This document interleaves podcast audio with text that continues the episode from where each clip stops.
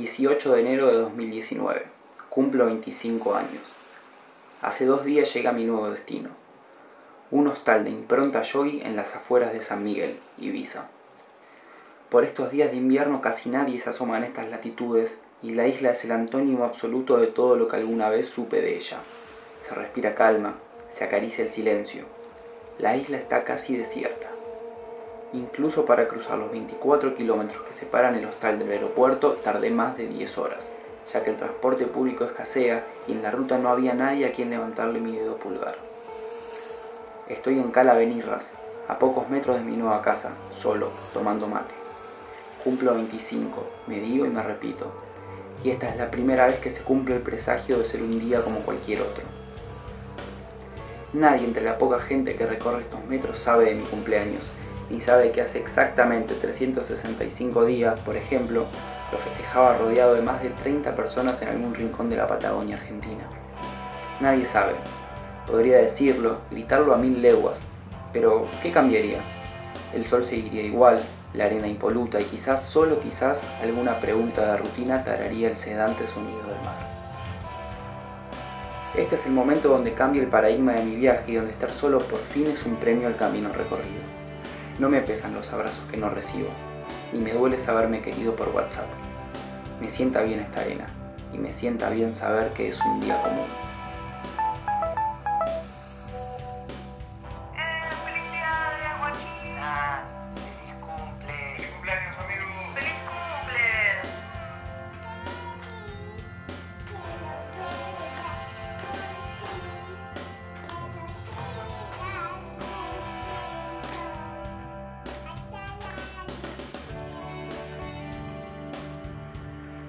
Yo aún no lo sabía, pero la mañana siguiente me iba a quedar sin trabajo y sin lugar donde dormir. En la resaca de un cumpleaños que no fue, desayuné la noticia más inesperada. Debía dejar el hostal porque Hugo, mi ex compañero de Sevilla, me había acusado de un robo que nunca sucedió. Y pese a lo que creemos en Argentina, las mentes europeas también a veces comienzan a construir su casa por el techo. Se cortó el problema de rabo. Tuve dos horas para dejar el hostal, pese a que en ese lapso se comprobó que lo dicho por Hugo era falso. Esa tarde a última hora llegué a la ciudad de Ibiza, donde todo lo antes mencionado se convertiría en el nudo que refuerce mi creciente ataque de pánico. Una isla vacía, poca gente, la mayoría de los comercios cerrados. A eso se agregaba el frío de enero y mi falta de presupuesto. De un momento a otro conseguí una reunión para el día lunes 21, por lo que pasé las siguientes dos noches durmiendo en la sala de urgencias del hospital Can Mise. Cinco estrellas, excelente servicio.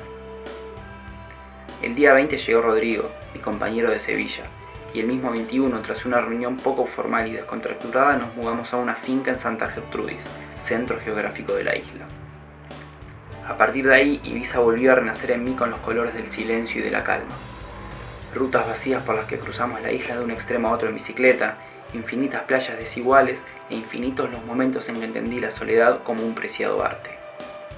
Nos pasamos los días haciendo algún deporte diferente, tocando la guitarra, descubriendo algún nuevo paraje natural. Hablábamos de nuestros próximos destinos, nuestros orígenes, y ya en esos días de mate en mate surgía en mí la idea de empezar un camino de vuelta a Argentina. A mediados de febrero Rodrigo se fue a recorrer el sudeste asiático, y dos semanas después yo también decidí darle un fin a mis días en la isla. Busqué en internet y saqué un pasaje que venía postergando hace meses. Ya era hora de armar nuevamente la mochila.